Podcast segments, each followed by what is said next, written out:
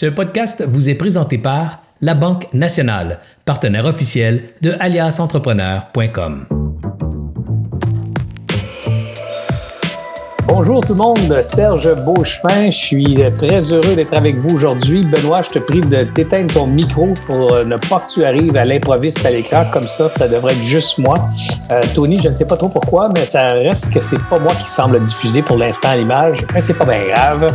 Écoutez, Serge Beauchemin ici d'Alias Entrepreneur. On est en direct ce midi avec un ami à moi, un auteur euh, conférencier international, euh, quelqu'un que j'admire, quelqu'un que j'aime beaucoup, que je vais vous faire découvrir euh, pour certains d'entre vous, d'autres pas. Son nom, c'est Benoît Chalifou.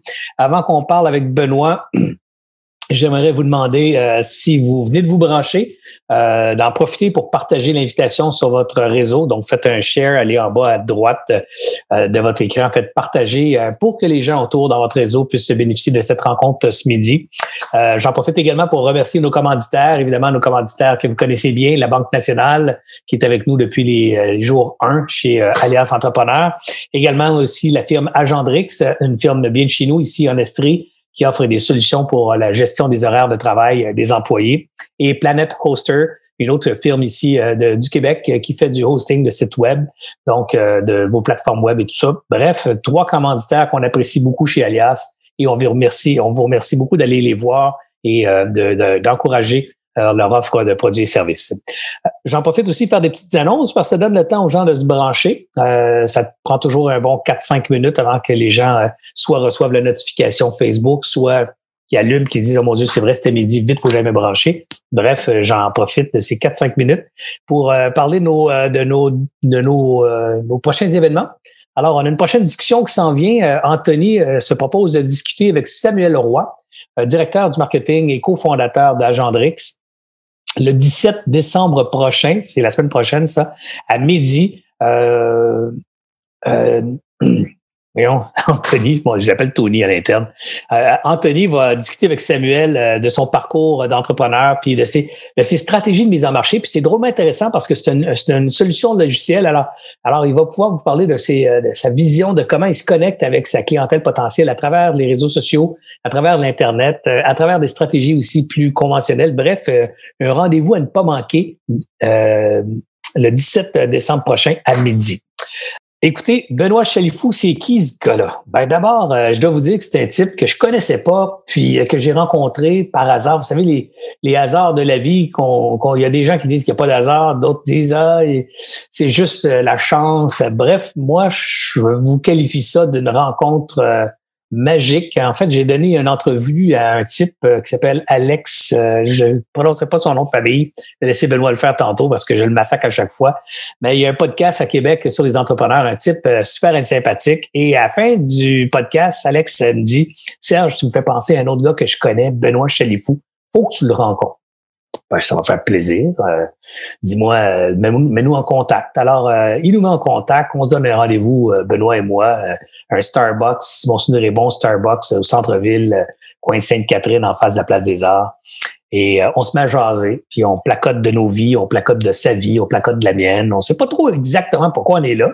On est là parce qu'une personne nous a dit qu'il fallait qu'on s'assoie ensemble. Et euh, mais tabarouette, de belle rencontre, un chic type, des valeurs humaines profondes, un gars présent, authentique, vrai, euh, qui fait toutes sortes d'affaires, euh, qui travaille en Europe, qui travaille en Afrique du Nord, euh, qui écrit un bouquin avec un joueur de soccer. Je vous laisse vous raconter tout ça.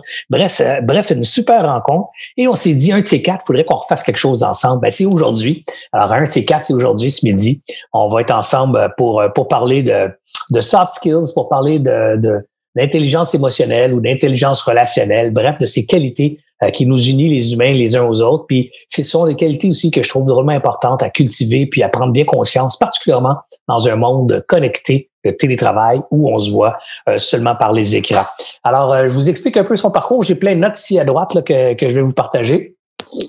Mais rapidement, Benoît Chalifou, conférencier dans le domaine des soft skills et de la vente et de la diversité dans le secteur des affaires au Canada, en Afrique et en Europe, adjoint au vice-doyen à l'international, chargé de cours et gestionnaire à l'École des sciences de la gestion euh, de l'Université du Québec à Montréal, l'ESG là, pour, pour les intimes. A également enseigné aux quatre coins du monde, a accompagné des startups, a interviewé des joueurs de soccer professionnels. Il a même peut-être aspiré lui-même à une une carrière sportive professionnelle. Bref, je vous laisse découvrir tous ces secrets euh, de la vie d'un gars que je trouve extraordinairement humble, mais tellement intéressant et intelligent. Mon ami Benoît Chalifou. Benoît, si tu veux prendre la caméra et allumer ton micro. Oui, mais merci beaucoup, euh, merci beaucoup Serge. C'est tellement, écoute, je riais là. Moi aussi, je savais pas pourquoi j'étais au Starbucks cette, cette journée-là, pour être honnête. Mais euh, finalement, Alex Velsky, hein, on va, on va le nommer, Alex Velsky, euh, a, fait ce que moi je, je fais avec lui, c'est-à-dire j'utilise sa plateforme de podcast pour créer de la valeur gagnant-gagnant avec des gens qui m'entourent, qui ont quelque chose d'intelligent à dire. Et c'est comme ça que je l'ai introduit à d'autres mondes euh, du domaine de l'entrepreneuriat, euh, comme toi, par exemple. Euh, et Petit Train va loin, c'est lui qui m'a rendu l'appareil sans vraiment le vouloir en m'introduisant à toi-même. Et ça a fait des petits, comme tu le dis si bien. donc, merci de me permettre de, de partager mes connaissances et d'échanger une, une, grande discussion, comme tu le dis si bien. Donc, merci Serge de m'avoir invité sur ta superbe plateforme. Merci. Ben écoute, avec grand plaisir. Puis je suis certain qu'on va avoir du fun, Benoît ou Ben. Je vais t'appeler, me continuer à t'appeler Ben, puis c'est le même qu'on se parle. Euh, puis je pense que évidemment l'opportunité euh, est excellente parce que fallait trouver le bon timing. Tu as sorti un livre cet été qui a, qui, qui s'y vend, qui s'est déjà vendu à 7000 copies en quoi deux, deux, trois mois même pas. Ouais, il est sorti en octobre en fait. Imagine, en octobre, déjà 7000 copies de vendues. C'est tout un hit au Québec, on va se le dire. Là. Et euh, donc, on appelle ça, je pense, un best-seller au Québec après 3500 copies. Exactement. C'est déjà double best-seller en deux mois. Euh, bref, c'est très impressionnant. Puis le livre, je le trouvais comme direct ça coche, dans le sens tellement un bon timing pour ce livre-là, euh, parce qu'on parle de ses qualités euh, interrelationnelles, les qualités personnelles, le domaine soft skills. Alors, je trouvais intéressant de t'amener aujourd'hui pour en parler. Puis si vous restez jusqu'à la fin, euh, Benoît, un concours pour, pour les gens qui vont rester jusqu'à la fin. On va faire tirer un livre. Alors, euh, on va faire tirer un livre dédicacé, j'imagine. Alors, euh, ah oui. pour savoir votre copie à vous avec votre nom et tout écrit, signé de la main de l'auteur. Alors, ce sera un petit cadeau pour ceux qui resteront jusqu'à la fin. Benoît, avant qu'on rentre dans, dans tout le soft skills, j'aimerais ça que, nos auditeurs puissent te connaître davantage. Parle-nous un peu de, de, de, de, Benoît, ton parcours. de tu viens d'où, tu fais quoi dans la vie? Moi, je sais ben, excellent. Ben, et, sans répéter ce que, ce, que tu as évoqué au départ, mais effectivement, moi, mon rêve, et puis je pense que je l'ai vécu à travers le premier livre que j'ai écrit il y a deux ans, Saisir sa chance, avec Asun Kamara, qui est un joueur de football professionnel qui a pris sa retraite dernièrement. Moi, j'ai toujours voulu être joueur de foot professionnel, ce qu'on appelle joueur de soccer ici. Euh, et même après avoir fait mes études à l'université, euh, j'ai voulu me lancer. Donc, je suis parti au Maroc, en Tunisie, à Dubaï et au Portugal. Et mon cher Serge, j'accusais euh, que ce soit le pays, la région, le coach, tout était bon pourvu que c'était pas moi, mon cher Serge. Donc, à chaque fois, c'était, ben non, le coach, il m'aime pas. Euh, il y a trop de Brésiliens dans l'équipe. Part en Tunisie, là, c'est le contexte sociopolitique. À Dubaï, c'est, c'est autre chose. Au Portugal, c'est autre chose. Jusqu'au jour où, sur une accélération seule avec moi-même sur le terrain, en plein essai, je me déchire le labrum. Le labrum qui est la partie de la hanche, hein, qui nous permet de la fléchir. Et du jour au lendemain, mon rêve s'éteint. Chirurgie remplacement de la hanche. Alors, euh, avant même de pouvoir avoir réalisé ce rêve, c'est éteint. Mais aujourd'hui, je suis capable, avec vulnérabilité, mais fierté aussi, de t'avouer, Serge, et ça fait quelques années que je me l'avoue, que c'est pas parce que le coach m'aimait pas, que c'est pas parce que euh, le, pays ou le contexte s'y prêtait pas, c'est parce qu'il me manquait de talent, Serge. Hein? Des fois, à un moment donné, il faut se regarder devant le miroir. Quand il y a tout le temps des lumières rouges, il faut quand même être à l'écoute. Et c'est là où j'ai compris la grosse différence entre être persévérant et persistant. Persévérant, là, il y a des lumières jaunes, autres, oranges, vertes peut-être. La montagne est loin, on sait pas trop. C'est comme un entrepreneur. Mais c'est pas des lumières rouges, des lumières jaune-orange, on va persévérer. Mais la persistance, c'est quand tu vois juste du rouge autour de toi tout le temps, tout le temps, puis tu continues. Puis tu continues, puis à un moment donné, tu fais juste t'auto-justifier de pourquoi tu n'es pas là versus là par des facteurs externes. Donc, c'est un petit à propos que j'aime bien partager, me rendre vulnérable dès le départ pour encourager les gens à en faire autant. Ça nous a tous déjà arrivé en tant qu'entrepreneurs de vendre un produit ou un service. On l'aime, ce produit. Le problème, c'est juste nous qui l'aiment. donc, donc, en premier lieu, c'est ce que j'ai voulu faire. J'ai jamais voulu devenir conférencier. Et à un moment donné, j'étire ma zone de confort grâce à ma douce moitié qui est extraordinaire, qui me propulse. Et concours de circonstances, j'épargne les détails, mais on m'invite comme conférencier. J'ai jamais fait ça de ma vie, mais c'est pour aider quelqu'un qui, en a grandement besoin parce qu'il est dans le trou, parce que son conférencier l'a lâché dernière minute. Et j'accepte le défi. Qu'est-ce qui arrive à la fin? Je reçois de la rétroaction. Faites-vous ça en entreprise. Je voudrais vous embaucher. Clang! Et puis là, j'avais une opportunité. Et là, la communication, c'est devenu rapidement mon X. Et quand tu trouves ton X, tu le sais, Serge, tu peux développer ce qu'on appelle des tentacules. Et moi, c'est devenu communication via l'auteur, communication via les charges de cours que j'enseigne un peu partout et surtout euh, mon corps de métier qui est dans la conférence. Donc, euh, rapidement, là, euh, c'est un peu ce que je fais. Écoute, Benoît, c'est Marianne qui, euh, faut, faut vous sachiez, euh, groupe public, admis, entrepreneur.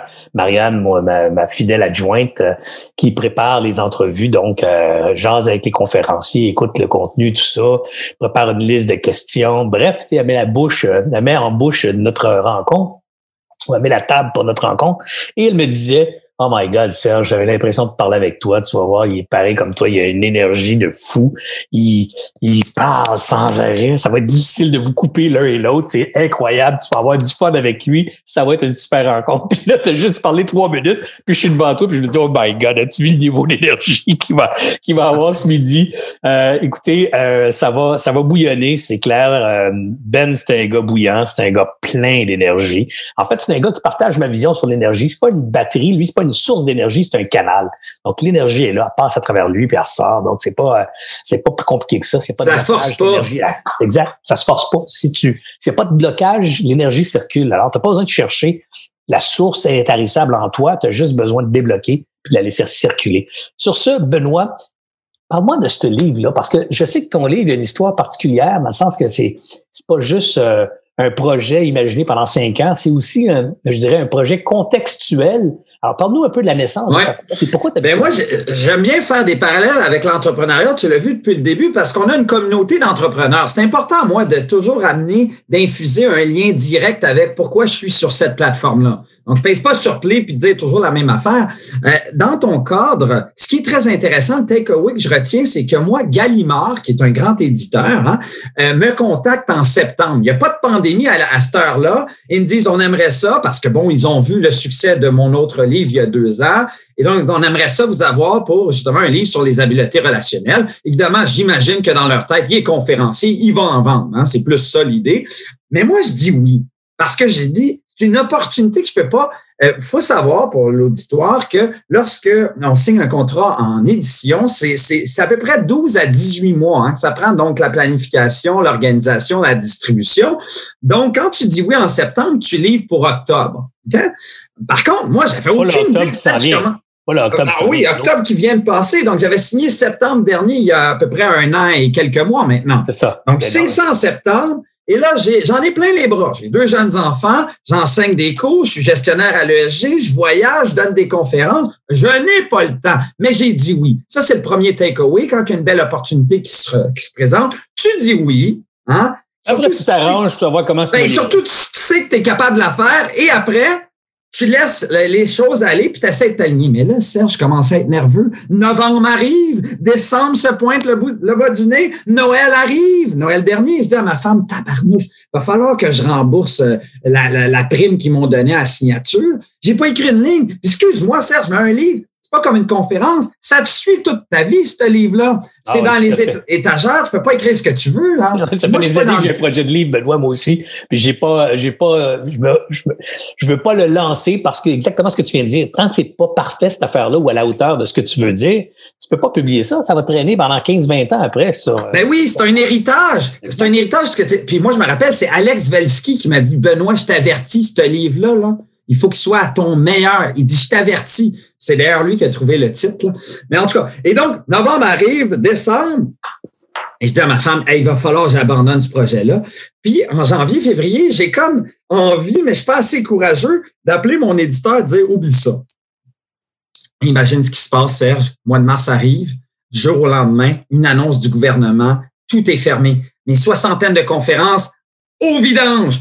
Je confine à la maison et je me rappellerai toujours la journée suivante, qu'on est un samedi. Je suis dans cette, chambre qui était à l'époque la chambre de ma fille. Je m'assois, tous mes enfants et ma femme dorment. On est dans les minuit, une heure. Je suis découragé et je regarde une panoplie de photos qui traînent et je me mets à faire un collage. Et je dis, tabarnouche, c'est pour mes relations que je fais ça. Et je me suis mis à pondre le livre à partir de ce moment-là. Et là, l'autodiscipline et l'automotivation ont pris tout son sens. À partir du mois de mars jusqu'au mois d'août, du lundi au dimanche inclusivement, je me levais à 5 heures du matin. Je dois avoir lu une centaine d'ouvrages scientifiques parce que je suis tout sauf psychopathe.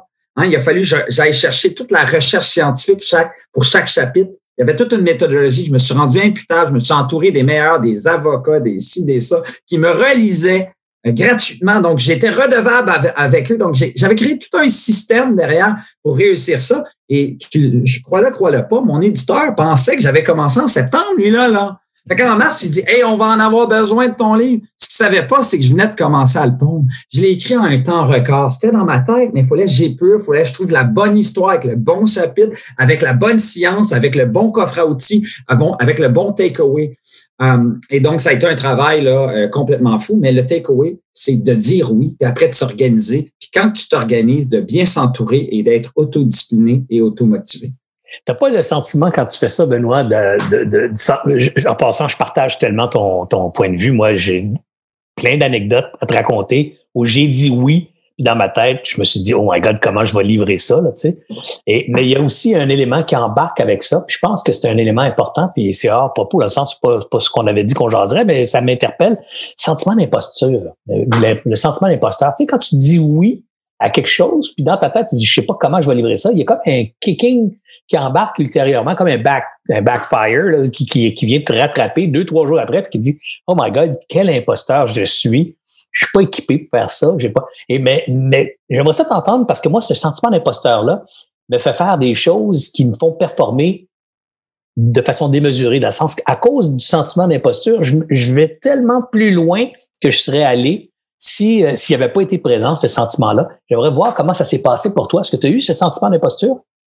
En fait, euh, moi, quand je dis oui, c'est que je sais que dans des les conditions idéales, je vais être capable de le faire. Mais je suis zéro, jamais dans des conditions idéales parce qu'il y a toutes sortes de choses. Euh, on n'est pas dans un fleuve tranquille. Donc oui, je l'ai, je l'ai, ce feeling-là. Mais je dis jamais oui à quelque chose que je pense pas que je pourrais faire à mon meilleur ou que je suis pas la meilleure personne pour le faire. Euh, on m'avait parlé, l'éditeur m'avait demandé de faire un livre sur l'intelligence émotionnelle le titre ne parle pas d'intelligence euh, émotionnelle, je parle d'habileté relationnelle. Parce que c'est là où je suis à mon meilleur. C'est pas dans l'intelligence émotionnelle, c'est dans l'habileté relationnelle. Donc, juste pour te donner, là, donc j'ai dû corriger le tir, mais je suis entièrement d'accord. Des fois, on se sent un peu mal à l'aise, puis il y a des gens qui comptent sur toi. C'est surtout ça. Ils comptent sur toi. Fait que tu as raison. Ben, j'aime ça ce que tu dis aussi parce que dans ta dans la première élément de ta réponse, tu as dit je prends jamais quelque chose que je pas capable de faire ou que je serais pas capable de faire. Mais c'est souvent ça aussi, le sentiment d'imposture, c'est pas de prendre quelque chose que tu n'es pas capable de faire, c'est c'est plutôt quelque chose que tu sais pas comment tu vas y arriver. C'est le comment tu sais pas. Le pourquoi, généralement, est clair. Puis la confiance est, est, suffisamment grande pour avoir dire oui, sinon là, t'es pas juste un sentiment d'imposteur, un imposteur. Mais, mais moi, je te fais référence récemment à un mandat que j'ai pris. J'ai pris la présidence d'Ange Québec Capital, qui est une firme de gestion. Quand on m'a approché pour ce, ce projet-là euh, en février, juste avant la pandémie, je me disais, voyons, non, tu sais, ça prend des gestionnaires professionnels pour faire ce travail-là. C'est des gens qui viennent du domaine. Tu sais, moi, je suis, je suis juste un entrepreneur investisseur privé, mais j'ai jamais géré que de dizaines de millions, de centaines de millions qui viennent déjà d'autres d'autres personnes. Je gère mon cash à moi, pas de l'argent des autres. Puis, euh, là, ils ont dit non, non, non, ce qu'on veut justement, c'est ça, on veut le, feeling de l'entrepreneur. Puis tout. Puis j'ai pris une couple de semaines pour y penser. Puis finalement, ça m'interpellait beaucoup pour deux raisons bien personnelles. Une, euh, j'aime apprendre, Benoît, j'aime ça découvrir des nouvelles affaires. Puis je trouvais que ça, c'est un milieu intellectuellement très challengeant. Puis deux, ben, j'aime faire une différence. Puis je trouvais que PDG dans Québec Capital, ça me permettait euh, d'avoir un, impact au Québec en aidant des jeunes entreprises, des jeunes pousses à prendre leur place, à prendre leur essor. Bref, j'ai accepté le mandat, mais je peux te garantir qu'en même temps, le jour où j'ai accepté le mandat, il s'est rentré en moi ce sentiment de dire, oh my God, je suis PDG d'une firme d'investissement J'ai jamais fait ça. Euh, j'ai rencontré des gens qui s'attendent à ce que je connaisse toutes les réponses. Je les connais pas. Alors, euh, puis en même temps, ben, écoute, le lendemain, je me suis acheté euh, des bouquins, tu sais, regarde, How Finance Work, euh, Financial Intelligence. T'organises. Investing by the Numbers. Et vous voyez, c'est des livres que j'ai apportés de main parce qu'en fait, c'est des livres que j'ai lus rapidement. C'est des livres, je me suis mis à habiller partout et je savais que j'étais capable de livrer, mais ce sentiment d'imposture m'a obligé à faire beaucoup plus que peut-être j'aurais fait si ça a été dans ma zone de confort. Mais c'est tellement, en fait, c'est exactement ça. C'est que lorsque j'ai commencé, je me suis entouré de gens extraordinaires qui étaient compétents ou je ne l'étais pas. Les titres, moi, je suis pas percutant dans les titres. Alex Velsky a toujours le bon titre. Fait que je l'ai mandaté pour ça. Euh, pour, mes pour, pour la fin de mes chapitres, j'ai mandaté un, un, père de famille avec son fils. Donc, c'est un chef d'un gros cabinet d'avocats. J'avais rencontré dans un, dans, à l'AQT, une association québécoise de technologie. On s'était mis de chum, il dit J'aimerais ça écrire un livre un jour. J'ai dit Ça tente-tu de participer au mien pour te pratiquer? Il me dit oui. Je suis rendu imputable. Et après ça, ça a été ce que tu fais. Tu me montes tes livres. Là. Moi, par chapitre, je dois avoir lu une quinzaine de livres par chapitre parce que je voulais avoir la vraie science derrière mes propos. Le storytelling est percutant. On dit que c'est 23 fois plus percutant euh, qu'un cadre théorique. Donc, moi, j'utilisais une histoire qui m'est arrivée ou qui est arrivée à quelqu'un pour animer le chapitre et après ça, je donnais un coffre à outils avec un point de bascule de comment commencer. Et donc, il fallait vraiment que je puisse beaucoup. Ce qui a été très dur, c'est exactement ça. C'est de, m'entourer de connaissances la plus à jour, la plus à même face au chapitre que je suis en train de travailler. Et c'est une démarche qui a continué. Fait que Serge, ça me ferait super plaisir de pouvoir collaborer à ton prochain livre. Ben écoute, ça va me faire plaisir de faire appel à toi certainement, Benoît. Dis-moi, euh, on parle d'entrepreneuriat, le public d'Alias, ce sont des entrepreneurs. Te considères-tu toi-même comme un entrepreneur? Ben, en fait, si on regarde entrepreneur, c'est quand tu dors, tu fais de l'argent. Hein. C'est un peu ça, moi, que j'ai envie de dire. et, et moi, quand je dors, aujourd'hui, je peux peut-être dire que je suis entrepreneur parce que je peux vendre le livre quand je dors. OK? Mais avant ça, j'étais pas entrepreneur, j'étais un freelancer parce que mon produit, c'est moi. Quand je dis, ah, euh, j'ai une conférence, puis j'en ai une deuxième qui m'est bookée en même journée, à même heure, je peux pas appeler un de peux-tu me remplacer? Ils me veulent moi avec ma couleur, avec mon énergie. Euh, c'est pas que les autres sont pas bons, c'est qu'ils veulent moi. C'est aussi simple que ça. Et donc, avant ça, j'étais un freelancer. Aujourd'hui, un mini entrepreneur parce que quand je dors, effectivement, je fais de l'argent. Je veux rester bien basique, là, mais c'est vrai, c'est ça, un entrepreneur. Ouais, ben, en fait, c'est une belle image. Euh, moi, je disais souvent, l'entrepreneur, c'est quelqu'un qui bâtit une machine, ultimement, que dans un jour, je vais peser sur le piton et elle va imprimer des billets. Tu sais, là, c'est ça. ça. Cette machine-là, elle sert, elle sert les clients, tout ça. Mais cette notion de dire que l'entrepreneur, c'est quelqu'un qui bâtit quelque chose qui est extérieur à lui, euh, je trouve que c'est une, une, bonne façon de, de l'imager. Qu'est-ce qu'on appelle les soft skills? Parle-moi un peu de ça. C'est quoi les soft skills? Puis euh, c'est quoi les plus importantes de, selon toi? Ouais. Ben, premièrement, pour en finir avec ce mythe des soft skills, j'ai écrit ça dans, mon livre. Pour en finir, lâchez-moi avec ça. Mais pourquoi tu nous donnes ce, titre-là? Parce que tout le monde le connaît, il est démocratisé, ce, titre-là. Moi, j'appelle ça compétences humaines, habileté relationnelle, intelligence émotionnelle, tout sauf soft skills, parce que si on la traduit, ça s'appelle compétence douce. Les chefs d'entreprise tech, dans, dans le monde tech, me le disent. Aujourd'hui, la compétence technologique, elle est toujours temporaire. La compétence intellectuelle, la curiosité, elle doit être permanente. Et donc, la compétence humaine devient ta compétence technologique la plus importante. Alors, juste pour faire le, petit préambule, hard skills, c'est des compétences qui se bâtissent, qui se développent juste avec ton cerveau dans le précortex, cerveau d'apprentissage. Faire un, apprentissage d'une journée de training sur un logiciel Excel, c'est ce qu'on va développer. Pour les compétences habiletés relationnelles, ce qu'on appelle dans le commun des mortels soft skills, malheureusement, c'est pas juste ton cerveau d'apprentissage que tu as besoin, tu as besoin de ton cerveau émotionnel qui est dans ton système limbique, sans rentrer dans le détail. Et ce que les gens pensent, c'est que quand on développe une habileté euh, soft, euh, on a juste besoin du cerveau émotionnel. Non, il faut créer des synapses entre ton cerveau rationnel et ton cerveau émotionnel. Et c'est pour ça que ça prend tant de temps. Quand tu fais une journée de training sur ton logiciel Excel, à la fin de la journée, tu peux même mesurer ton apprentissage. Puis toi, tu es cartésien, Serge, tu dirais, je suis rendu 40% plus fort dans mon amélioration compétence avec mon logiciel Excel. Dans si je te fais une journée de formation sur l'empathie, tu peux pas dire à ta douce, hey chérie, je suis rendu 27% plus empathique. Ben non, parce que ça prend énormément de pratique. Premièrement, il faut avoir une prise de conscience. Et deuxièmement, il faut reprogrammer notre cerveau. Il faut le déprogrammer pour le reprogrammer. Moi, j'ai euh, dit en début d'entrevue que mon X, c'était la communication. Est-ce que tu savais que c'est aussi mon, mon, mon, hein, mon ma, ma faiblesse, ma plus grande sensibilité? Parce que la fondation de la communication, c'est l'écoute. Et moi, j'ai eu beaucoup de problèmes avec l'écoute parce que je suis un coloré. Hein, je suis un jaune là, dans les schémas mentaux. Fait qu'il a fallu que je me corrige, puis il faut que je me retienne, il faut que je me calme, il faut que je respire pour laisser l'autre parler, l'écouter attentivement. Ça a été une faiblesse que j'ai corrigée avec les amis. Est-ce que tu considères qu'elle est vraiment corrigée ou tu es encore en train de travailler sur cette faiblesse? Non, je la travaille en tabarnouche. Ouais, ouais, hein. c'est ça que j'ai, moi j'ai le feeling que mes faiblesses ou les travers de ma personnalité euh, ils sont permanents dans le sens qu'ils sont là, comme les qualités sont permanentes. Elles sont, elles vont prendre de l'expansion, elles vont se comprimer, mais elles le font seulement, elles se modulent seulement quand on prend conscience. Sinon, c'est elles qui dominent. Tu sais, Puis il faut que tu développes des points de bascule. J'ai beaucoup lu sur l'écoute. Ma femme, elle arrêtait pas de me le dire. Tu sais.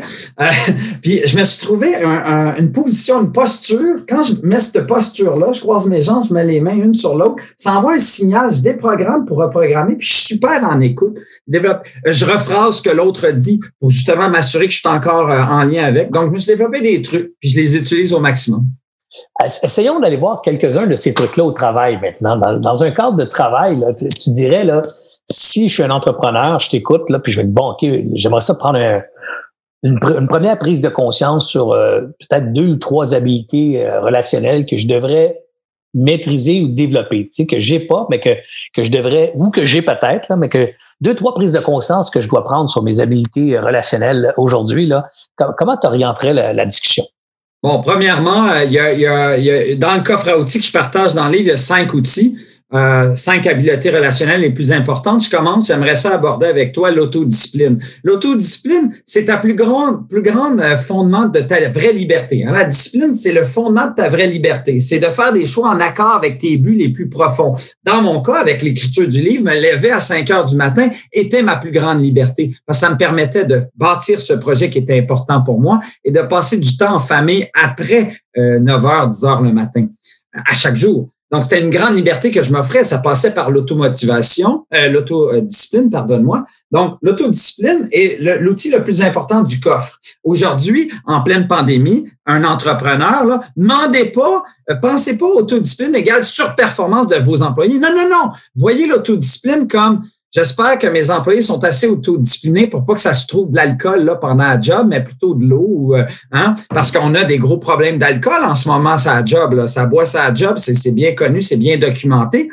Une manière de s'autodiscipliner, de faire attention à ça. Il y a des gens qui ont pris beaucoup de poids pendant la pandémie. Une autre manière de s'autodiscipliner, de dire attention, peut-être prendre une petite salade ce midi parce qu'il faut que je fasse. Euh, aller s'entraîner, on n'a jamais travaillé autant. Euh, as-tu vu, Serge, autant de monde marcher dans les rues que maintenant? C'est, c'est un nouveau rituel qui devient un automatisme. Hein. Mm-hmm. L'autodiscipline, c'est de bâtir des, des, euh, des rituels, une routine qui va se multiplier. Euh, il y a plein d'ouvrages qui ont été écrits là-dessus, mais moi, par exemple, depuis des années, ce qui met le ton sur ma journée, c'est mes 30 push-ups. Je me lève, la première chose que je fais, c'est 30 push-ups. J'y réfléchis plus. C'est comme si tu te lèves à 5 heures, Serge, je sais pas si c'est ton cas, mais si tu te lèves à 5 heures, tu n'as pas besoin de cadran. C'est rendu dans toi. Hein? C'est ancré dans toi. Et donc, c'est ça l'autodiscipline. Ça, ça, ça, te permet de façonner ta journée, de mettre le tempo sur ta journée et euh, ça devient en quelque sorte ta plus grande liberté pour accomplir les choses que tu veux vraiment faire. Tu te dis pas, oh, j'aurais pu faire ça. Non, non, tu le fais, puis tu es content, puis à la fin, tu es heureux de ce que tu as fait. Donc, ça, c'est le premier. T'en as-tu un autre? L'auto, euh, ben, en fait, la dernière que j'aimerais parler, c'est la série sur le Sunday, c'est l'empathie. L'empathie qui est tellement important. Euh, aujourd'hui, je pense que ben, Fortune 500, là, ils ont questionné à maintes reprises sur l'empathie, l'importance de l'empathie. Et ça a été documenté. C'est la compétence clé aujourd'hui à avoir en tant qu'être humain. Avec les robots qui vont répéter toutes sortes de choses qui sont monotones, qui sont standards, euh, l'empathie va être difficilement réplicable par un robot, par exemple. Mais l'empathie, il faut savoir ce que c'est. L'empathie, c'est pas se mettre à la place d'un autre. On peut pas. Moi, j'ai appris ce que ça voulait dire l'empathie quand j'avais 9 ans, euh, Serge. Euh, première fois que j'entends ça, c'est mon, ma, je surprends une discussion houleuse entre mes parents. Il était très tard, je dormais. Il faut savoir que deux ans plus tôt, j'avais perdu un frère. Donc, dans un accident tragique, on avait perdu un, mon frère, ils avaient perdu un, enfant.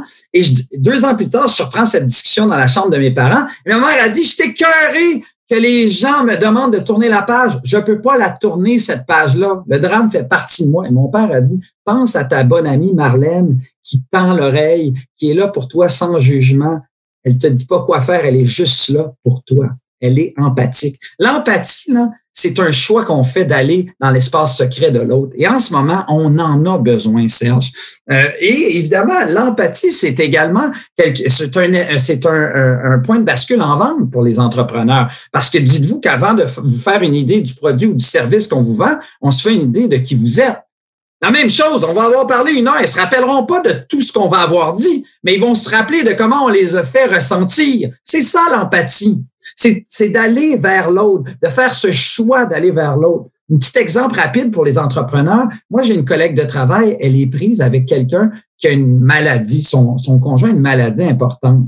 Et moi, je me dis, comment je peux descendre dans la cave, être empathique avec elle en pleine COVID? Je peux pas aller la voir, je peux y parler, ouais. Mais j'ai appris qu'elle adore le vin blanc. Puis j'ai vu qu'elle est pas bien, bien loin de chez moi. Une fois de temps en temps, je m'en vais déposer une bouteille de vin blanc euh, sur le palier de sa porte, puis je m'en vais. Les textos qu'elle m'écrit quand on se parle, ça l'a tellement touché. Je crée une vraie connexion d'authenticité.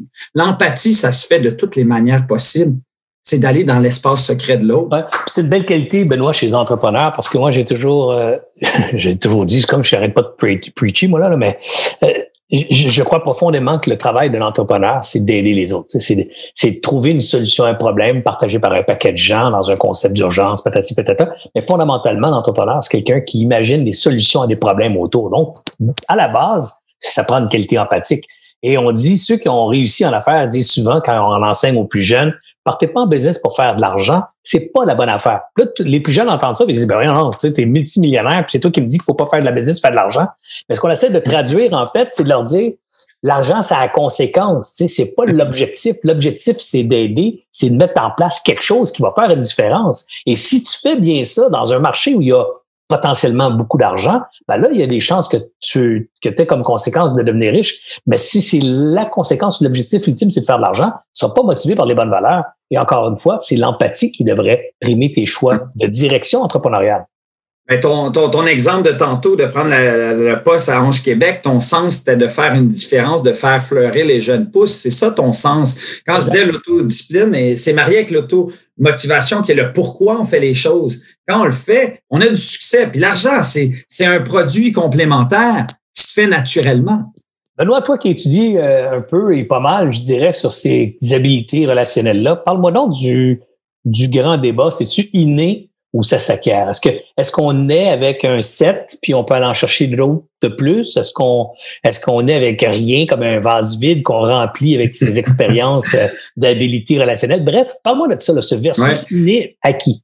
Ben, premièrement, le mythe que tout le monde pense, c'est que les gens extravertis ont plus d'intelligence émotionnelle naturellement que les introvertis. C'est complètement faux. C'est souvent les introvertis qui en ont davantage par leur écoute, leur capacité d'attention, leur, capacité de laisser la place aux autres. Moi, en, en, en entreprise, il a fallu au départ qu'on me, serre la vis parce que j'interrompais tout tout le temps le monde à chaque fois. Puis un de mes mentors m'a dit, mais toi, ce défi-là, deux interventions dans la réunion. Et tabarnouche, j'étais comme une couleuvre sur la, chaise au départ. tu sais, donc, les introvertis, premièrement, ce sont ceux qui ont davantage de cette capacité-là, habileté relationnelle. La deuxième chose, c'est qu'on a trois éléments dans notre cerveau. On a ce qu'on appelle le quotient intellectuel.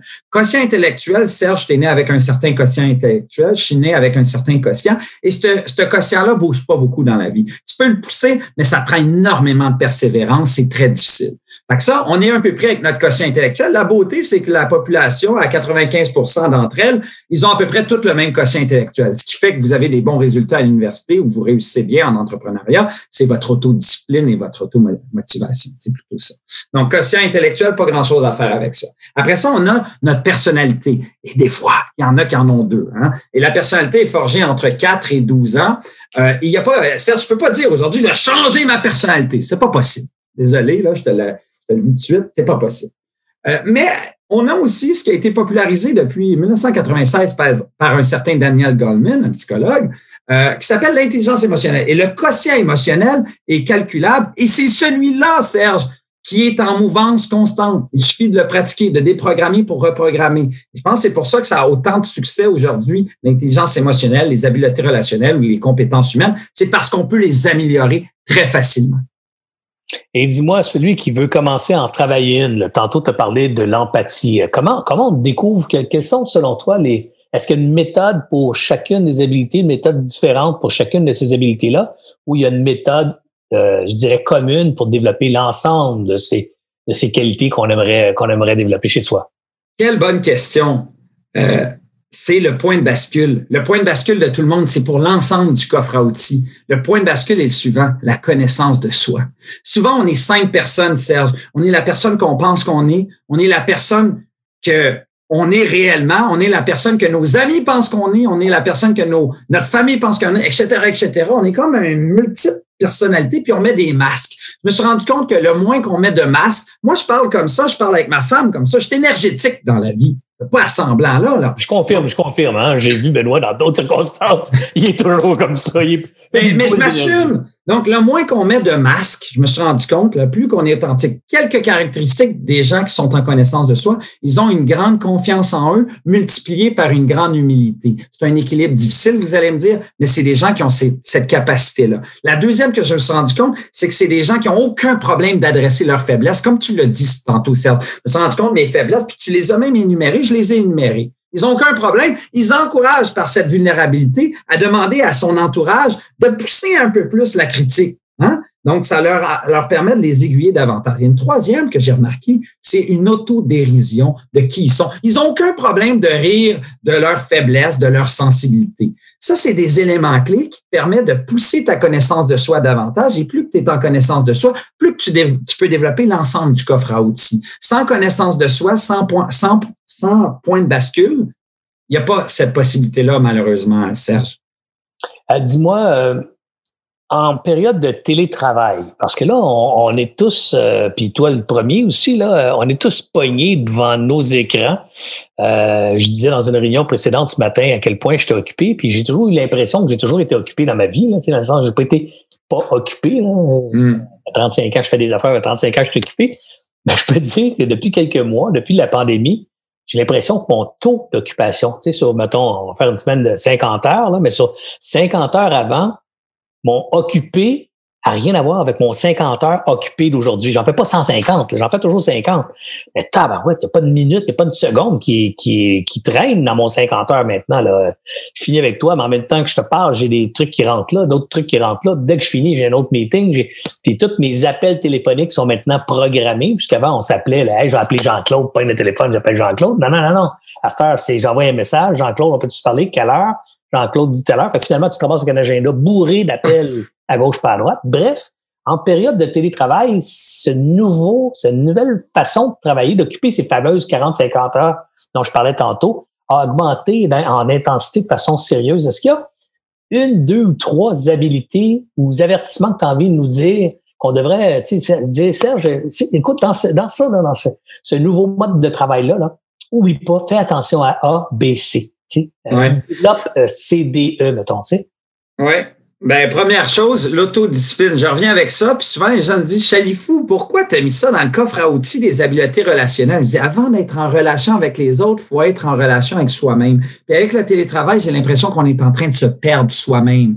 Les heures de gym qu'on passait, on les passe plus, puis on les a remplacées par plus d'heures. Et les moi, ce qui me manque le plus, Serge, c'est le avant et l'après, le avant et après la réunion. Serge, si on se connaît, si on se si on, les bureaux, mettons. on, allait prendre un café. Mhm, ça mhm. fait longtemps qu'on ne s'est pas vu. Ce qui arrivait, là, c'est qu'on prend le café, je dis à ma femme, je reviens dans 30 minutes. Évidemment, une heure plus tard, on est encore au café. Puis là, je dis, Serge, il faut que j'y aille. Fait que tu me suis. Puis qu'est-ce qui arrive quand tu me suis? Première voiture qu'on voit, on se met devant, là, puis on continue notre discours. Ça, là, quand on se prend un café virtuel, c'est pas, c'est fini, ça, là. OK, salut, ah Serge, terminé, puis je passe à un autre. Ces laps de temps qui sont extraordinaires pour la créativité, l'imagination et tout ce qui s'ensuit sont disparus et on remplace ces laps de temps par plus de choses.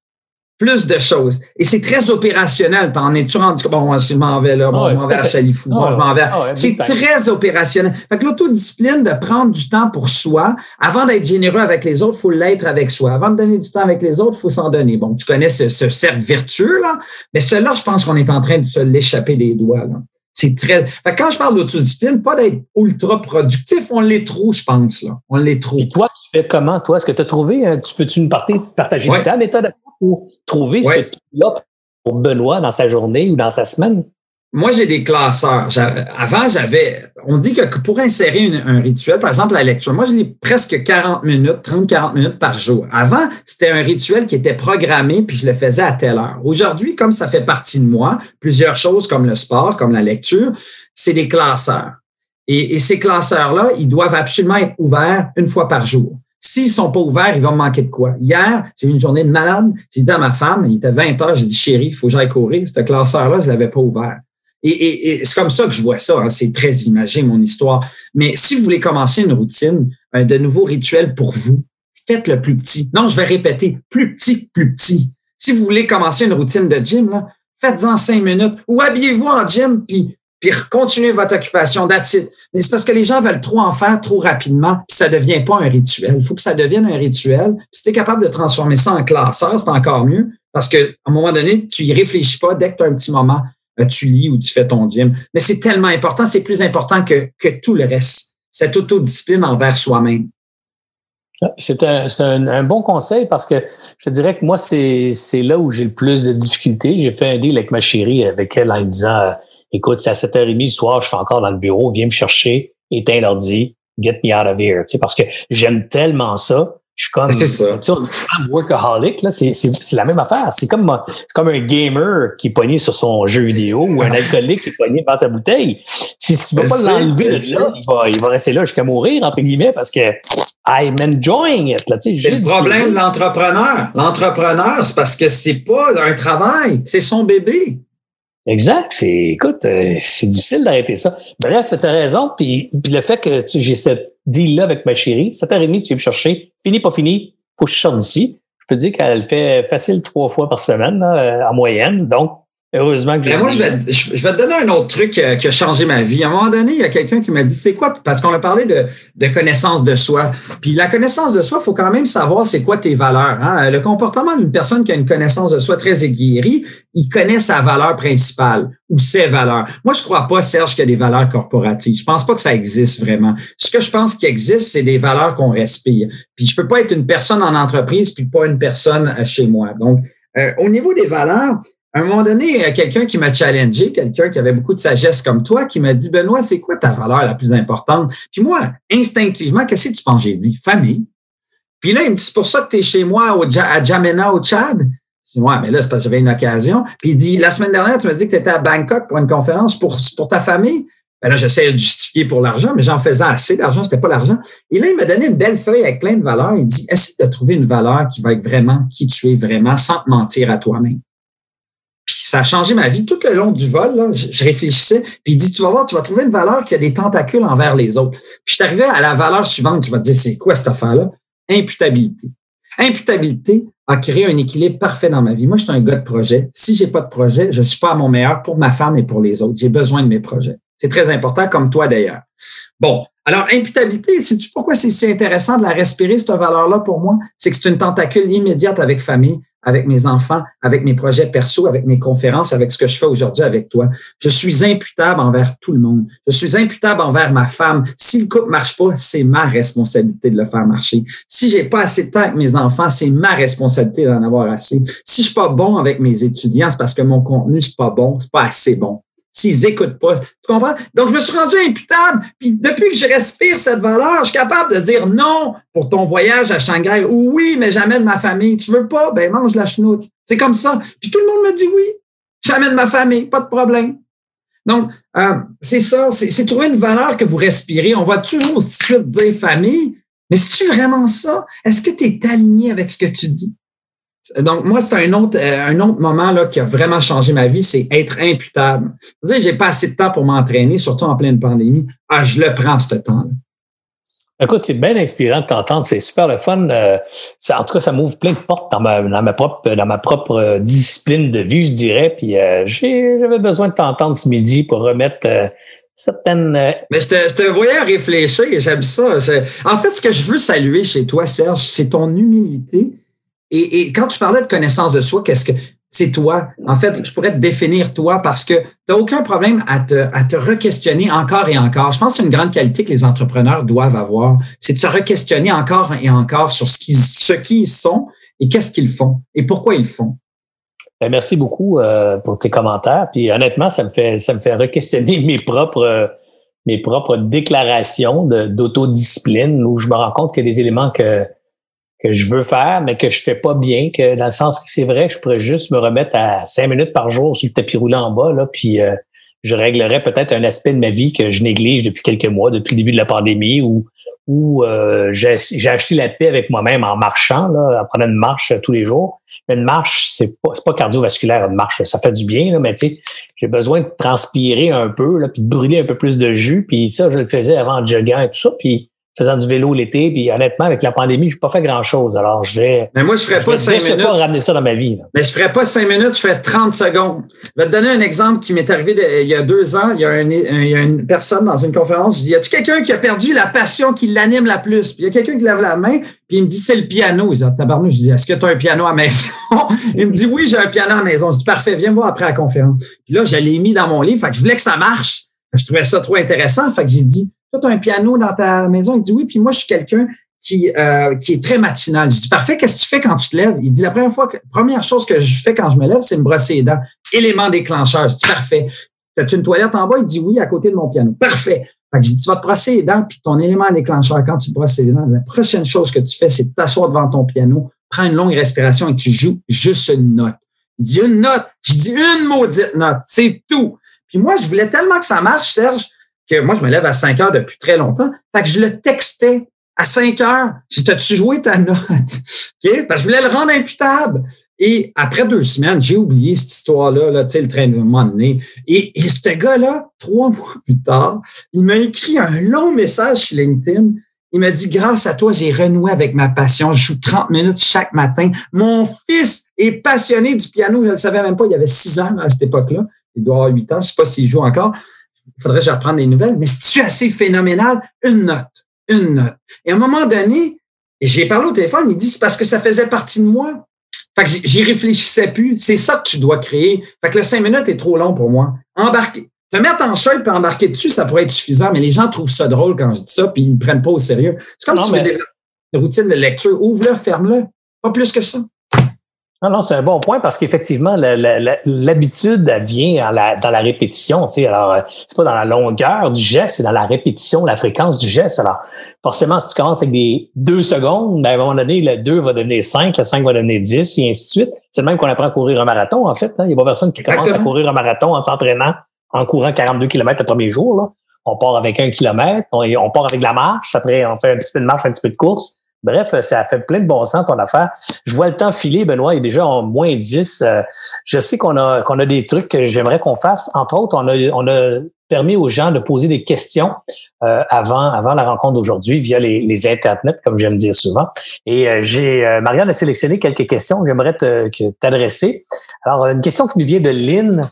quelles sont les meilleures pratiques, outils pour mesurer les habiletés relationnelles pour un employeur? C'est-à-dire à titre d'employeur, quels sont les meilleurs outils ou pratiques pour les mesurer, ces habiletés-là? Ben, premièrement, il y a plusieurs outils là, bien documentés, scientifiques, qu'on peut utiliser, des logiciels, des plateformes pour avoir un peu l'état des lieux de qui on est. Euh, par rapport à nous et par rapport à nos pères, ça existe. Il y, en a, écoute, il y en a tellement, je veux pas en mettre un en valeur plus que d'autres. Mais si vous voulez rester dans le cadre très euh, pratico-pratique, vous pouvez créer des, des comités, des, semi-comités avec votre gang d'employés et de, par exemple, un exercice très simple, Serge, c'est euh, citer mes cinq plus grandes forces, mes cinq plus grandes faiblesses. Moi, je fais toujours ça avec ma, ma femme, puis ça change tout le temps, euh, selon les, mes humeurs, etc. Et vous vous comparez avec ce que vous avez écrit sur votre papier, vous regardez vos sensibilités, vos angles morts. Euh, donc, c'est d'adresser ça en groupe, puis que le leader fasse le, premier pas. Le leader devrait adresser ses sensibilités, ses angles morts à sa troupe pour encourager euh, les autres à en faire autant. Je dis toujours qu'il n'y a pas de culture organisationnelle s'il n'y a pas de vulnérabilité. Et ça commence par les leaders de se rendre vulnérables, donc de présenter leurs angles morts et de créer un climat de confiance. Euh, et après ça, c'est de travailler sur les sensibilités. D'ailleurs, Serge, tu as été chef d'entreprise pendant des années. Je vais te, euh, tu, connais ça, des évaluations de performance annuelles? Ouais, bon, euh, avec ceux qui sont extra, qui sont très bons, très performants, sont, as-tu remarqué à quel point ils sont durs sur eux-mêmes? Ils disent, ouais, mais me ça, je pourrais faire mieux. T'es comme, ben voyons non, c'est super. Ils sont très en connaissance de qui ils sont. Euh, ceux qui sont plus durs, là, tu te dis, ouais, ça, il faudrait que tu t'améliores. Ils sont sur la défensive, ils sont zéro en connaissance de ça. C'est pour ça que c'est si dur de faire cette évaluation de performance pour ces gens-là. Tu as, certainement fait ce même constat. Ouais, tout à fait, tout à fait. C'est encore une fois, c'est de travailler l'outil principal, c'est de travailler la connaissance de soi. On, a, on peut utiliser des logiciels quelconques, mais on peut aussi créer des, des, des, des, ateliers sur comme apprendre à se connaître autrement avec nos sensibilités, comme Jocelyne Cazin me dit. Arrête de dire faiblesse, dis sensibilité. Elle a raison, avec nos sensibilités et nos angles morts. Question d'Audrey maintenant. En tant que gestionnaire, je dois motiver mes équipes de travail et démontrer de l'empathie lorsque mes coéquipiers semblent plus fatigués ou stressés surtout dû à la crise actuelle. Mais qu'en est-il lorsque moi-même, je ne me sens pas à mon meilleur et que j'ai, peine à fonctionner ou que je peine à fonctionner normalement? Est-ce que je dois en parler à l'équipe et demander de l'aide ou conserver une image qui démontre que je suis en contrôle et qu'ils peuvent compter sur moi? Ah, écoute, très bonne question. Ça m'est arrivé en pleine pandémie. Un chef d'entreprise d'une grosse tech à Montréal m'appelle. On un client à moi depuis quelques années. Il dit Benoît. Je dis comment ça va? Il dit ah ça va pas cette semaine. Il dit, c'est la pire semaine depuis la COVID. Puis il était découragé. Puis tu sais, quand tu es au sommet, tu le sais mieux que quiconque. Ah, t'as plus personne à partager. Fait que souvent, on partage ça. Je, suis de l'extérieur de l'organisation. Et je dis, mais tu devrais l'adresser à ton happy hour. Il dit, t'es-tu malade? Même réaction que la personne qui vient. Et il faut que les gens se sentent que je suis en confiance, que je suis en contrôle. Je dis, non, absolument pas. Surtout pas en pleine pandémie. Fais-le. Puis tu me, tu me sacreras une gifle si ça marche pas. il l'a fait. Puis il dit, Benoît, ça a changé, c'est incroyable l'atmosphère. Tout le monde se sont mis à m'appeler, à me texter, puis à partager leurs états d'âme qui étaient le même que le mien. Et donc, ça a créé un climat de confiance, en fait. Vous devriez être vulnérable, madame. Je sais pas si c'était une madame, là, ou un oh, Oui, Audrey, Audrey. Audrey, vous devriez être vulnérable, Audrey. Euh, et ça va amener un climat de confiance vulnérable et, authentique. Moi, j'aime beaucoup ce que j'entends.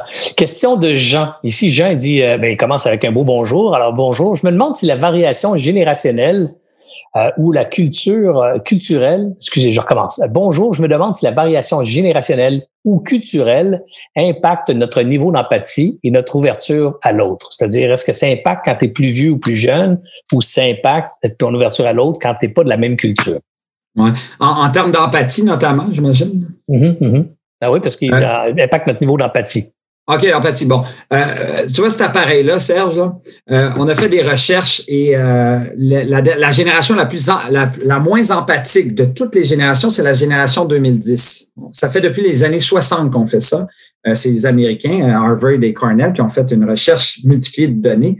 Et sais-tu pourquoi la génération de 2010 est si peu empathique? Et tout le temps sur son téléphone, et plus capable de percevoir le, regard de l'autre. Et donc, pour pouvoir être empathique, il faut bien observer l'autre. Et comme on l'observe de moins en moins, on est de moins en moins empathique. Donc, est-ce que c'est une question de génération? Je ne le sais pas. Je pense que c'est une question de téléphone. C'est pour ça que moi, mes jeunes de 2 et 5 ans qui sont nés dans la technologie, je fais extrêmement attention avec les iPads et ci et ça. Et à au on n'en a pas depuis quelques mois, là. Mais moi, c'est la jungle. Hein? Le dilophone avec les ustensiles, ça sonne, le jus de pomme tombe par terre. Ben oui, mais c'est ça la vie. Il y a des couples, c'est clair, ils ont les iPads, puis c'est le fun, mais tu sais quoi, la même les parents sont sur leur téléphone. Mm-hmm. Ça me préoccupe beaucoup. Fait pour répondre à, longuement à la question, euh, c'est pas une question de génération. Et la culture, c'est ça la clé, c'est d'aller à, d'aller essayer de comprendre l'autre. L'empathie, c'est de retirer tes lunettes, Serge, puis d'essayer de mettre les lunettes de l'autre. Euh, et c'est ça la clé de l'empathie. Donc, dans la culture, la clé, c'est d'être empathique envers l'autre, pas envers soi. Tu sais, pas à couverture. Toi, essaie de comprendre l'autre plutôt. Il y a un beau bouquin que j'avais lu à l'époque, que tu as certainement lu aussi, qui est Seven Habits of Highly Effective People, ah les habitudes des gens qui réussissent. Stephen Covey. de Stephen Covey. Puis il y, en a un, il y a un beau chapitre là-dessus sur sur se mettre à la place de l'autre et et je vous invite à lire, peut-être pas le livre au complet, si vous l'avez déjà lu, retournez juste sur ce chapitre-là. C'est c'est très, très, très, très fort comme, comme image qui est dans ce bouquin-là. Évidemment, ça, c'est après avoir lu euh, le livre de Benoît. J'ai aussi euh, Claudia qui a, qui a une, autre, euh, une autre question, puis après ça, on va, lire la conclusion. OK? Alors, Claudia dit Mon travail est d'accompagner des leaders dans leur développement. Les habiletés sociales, dont l'empathie, sont pour moi des compétences centrales au leadership. J'aimerais savoir quel est votre point de vue sur la révélation, sur la révélation soi sentiment, opinion, Oups, là, une petite seconde, j'aurais dû lire tout ça avant. C'est important? Pourquoi? J'observe qu'il s'agit souvent d'un frein chez certaines personnes dans le développement de leur relation. Et c'est une trop longue question, je vais la sauter, OK? Parce qu'on va faire pendant 20 minutes. Désolé, Claudia. Alors, je vais y aller avec une plus courte question de Diane cette fois-ci. Le succès pour maintenir de bonnes interrelations se résume principalement au respect et à l'authenticité des échanges entre les individus. Quelle est votre définition là-dessus, euh, Monsieur Chalifou? Ben, je suis assez d'accord. Moi, je, rajouterais la curiosité. La curiosité, parce que la curiosité est l'élément pourquoi nos jeunes d'aujourd'hui, là, euh, ce que je fais avec mes, jeunes vingtaines, c'est de leur apprendre à apprendre pour que cet apprentissage soit permanent. Et c'est, avec le respect et l'authenticité, une compétence, un élément fondamental. Il n'y a plus possibilité d'être médiocre dans le monde actuel. Moi, je, pouvais l'être, euh, Serge. Aujourd'hui, c'est plus possible. Il faut être remarquable. Et pour être remarquable, il faut être extrêmement curieux et ça vous pousse à l'apprentissage constant. C'est très important. Donc, j'ajouterais cet élément au respect et à l'authenticité. J'aime beaucoup ça aussi. La curiosité, c'est une belle qualité que, dont j'ai fait une capsule récemment là, sur les sur les internets, sur la page d'Alliance Entrepreneur. Vous irez la voir. Là, il y a une capsule. Ah, D'ailleurs, j'adore tes capsules euh, à chaque fois. Là, moi, je les farcis, c'est court, percutant et pertinent. Il faut être percutant et pertinent dans le virtuel et tu l'es vraiment. Eh bien gentil, merci. Écoutez, ça tire à sa fin. On arrive à la conclusion. J'ai envie de te faire une autre affaire que tu n'as pas prévue, mais je suis convaincu que tu vas embarquer là-dedans. C'est-à-dire le concours. Le concours euh, de tirage pour un, pas de tirage, mais euh, oui, un tirage, en fait, que les gens vont participer puis on va gagner. On va tirer un gagnant. Euh, Marianne m'envoie les instructions. C'est, il y aura un, un, formulaire disponible pendant une semaine pour les gens qui vont regarder cette entrevue en rediffusion, soit sur le balado, sur le podcast ou carrément la capsule sur le site web. Bref, il y aura un tirage qui sera fait le 17 décembre à midi en direct, euh, où on va annoncer le gagnant euh, de ton livre, d'un livre autographié ou dédicacé euh, par toi à, au gagnant. Alors, vous allez trouver le formulaire dans un... Marianne, peut-être tu peux m'écrire ici là, où ce qu'on va trouver exactement le formulaire, mais je présume qu'on va l'avoir en commentaire sous la vidéo qui va être en rediffusion, sous le podcast et définitivement sur le site web allianceentrepreneur.com euh, sous la rubrique de, notre entrevue aujourd'hui. Alors, remplissez ce, formulaire et vous allez pouvoir gagner une, une copie euh, dédicacée euh, du bouquin. Marianne me donne le lien, c'est allianceentrepreneur.com slash inscription au singulier-concours avec un S-livre et vous allez avoir le formulaire en question. Le lien va se trouver juste en dessous ici dans le dans les commentaires de la vidéo que vous êtes en train d'écouter. Alors, donc ça, c'est pour le concours. Mais j'ai dit qu'on en ferait tirer un après-midi maintenant aux gens qui sont avec nous. Alors, euh, j'aimerais ça, euh, Marianne, Marianne, peut-être tu peux te mettre direct sur la page Internet puis venir nous donner le nom sur euh, le chat box quand tu vas le voir apparaître. Mais on va remettre un livre dédicacé à la première personne qui va venir écrire en commentaire en dessous, juste en dessous ici de la page, la réponse à la question quel est le titre du livre de Benoît Chalifou. Relativement simple, on l'a dit plein de fois. Première personne qui écrit le titre du livre en dessous, Marianne Pointe wow. Évidemment, euh, on peut pas savoir c'est qui d'avance. On peut pas savoir si Facebook va mettre le vôtre avant ou après. Nous, on ne sait pas. On va avoir un par Aléatoire. Exactement. Ce premier nom-là, Marianne va le prendre. C'est un jeu, en fait, mais c'est un clin d'œil pour remercier ceux qui ont été ici avec nous euh, toute l'entrevue. Pendant que ça se passe, Marianne va nous envoyer le nom dans quelques instants et euh, Benoît pourra donner le nom euh, en direct sur, sur cette Excellent. Charles a besoin de son adresse. Hum, parfait. On va te donner ça après, si on ne le donnera pas live sur la vidéo. Non, non, j'espère pas.